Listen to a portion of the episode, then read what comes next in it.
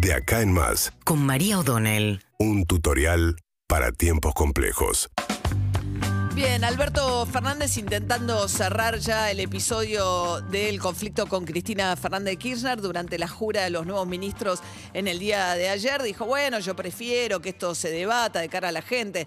La verdad es que el costo es muy alto, pero bueno, finalmente con la incorporación de lo que él llamó gente con mucha experiencia, que ministros que han ocupado cargos también durante el gobierno de Néstor Kirchner, vuelve a tener una impronta como muy de peronistas, de mucha eh, trayectoria dentro de ciertos cargos, el gobierno nacional. Dicen que esto le puede llegar a cambiar eh, la dinámica eh, con el corrimiento de algunas figuras. Ayer tampoco tuvo un papel muy central Guado de Pedro, el ministro del Interior, porque, bueno, de alguna manera es el sector más victorioso, el que lideró la rebelión, forzó a estos cambios y después ayer, eh, bueno, dejando que emerjan las nuevas figuras. Hoy, en un ratito nada más, va a hablar la ministra de Salud, Carla Bisotti, junto a Juan Mansur. Mansur estrenando su nuevo rol, anunciando básicamente eh, el levantamiento de algunas de las restricciones todavía vigentes con el tema del coronavirus.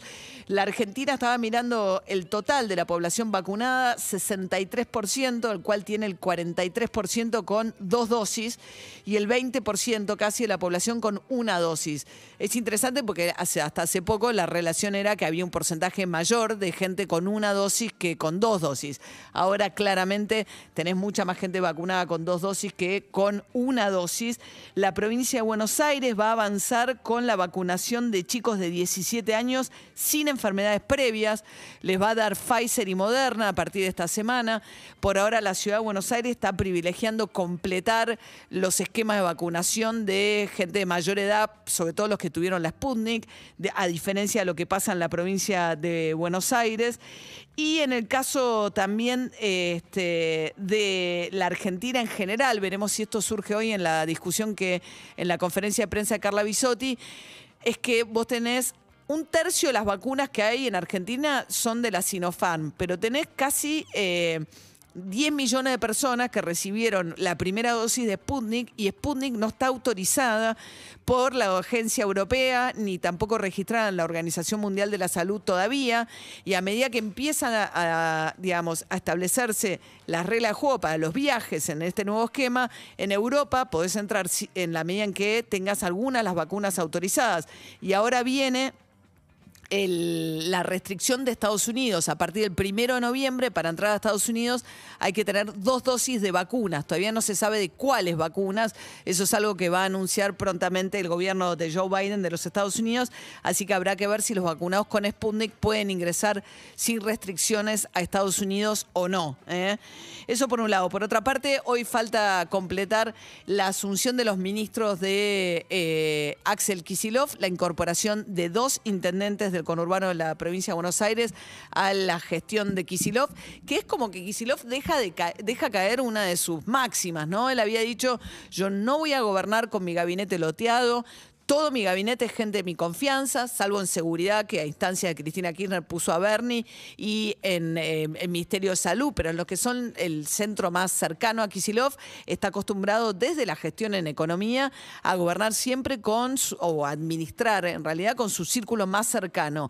Tuvo que desplazar eh, a su gran amigo Bianco de la jefatura de gabinete para ubicar ahí a Martín Insaurralde, intendente de Lomas de Zamora. Se incorpora también como ministro de Infraestructura Leonardo Nardini, que había sido ministro de, eh, perdón, intendente de Malvinas Argentinas.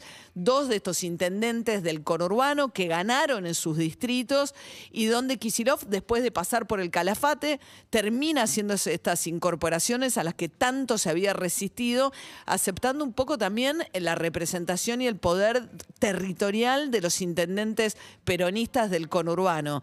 Es uno puede ver también una línea donde, eh, digamos, Néstor Kirchner se hace eh, presidente con el apoyo de Dualde cuando gana en primera vuelta las elecciones contra eh, Carlos Menem sumando sobre todo voto del conurbano que le da a Dualde.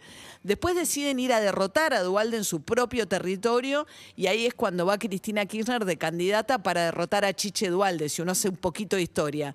Después elige como territorio a conquistar, después va a Néstor Kirchner de candidato en la provincia de Buenos Aires, después recientemente vuelve a ser Cristina Kirchner candidata, Máximo Kirchner empieza a ser el presidente del PJ de la provincia, Cristina Kirchner ubica en la provincia de Buenos Aires a uno de sus herederos políticos, que son Máximo y Axel Kisilov, y vuelven a girar siempre alrededor de la conquista del aparato peronista del conurbano de la provincia de Buenos Aires. Lomas de Zamora es el municipio que gobernó Dualde, y Martín Insaurralde es nacido de ese esquema territorial de un eh, muy basado también en cierto financiamiento del juego en la provincia de Buenos Aires, sobre todo en Loma de Zamora y algunos de los este, bingos más importantes. Y de ahí viene Dualde también. Es ese mismo esquema en el cual la disputa tiene más que ver con quién lo controla que quién lo transforma. Síguenos en Instagram y Twitter. Arroba Urbana Play FM.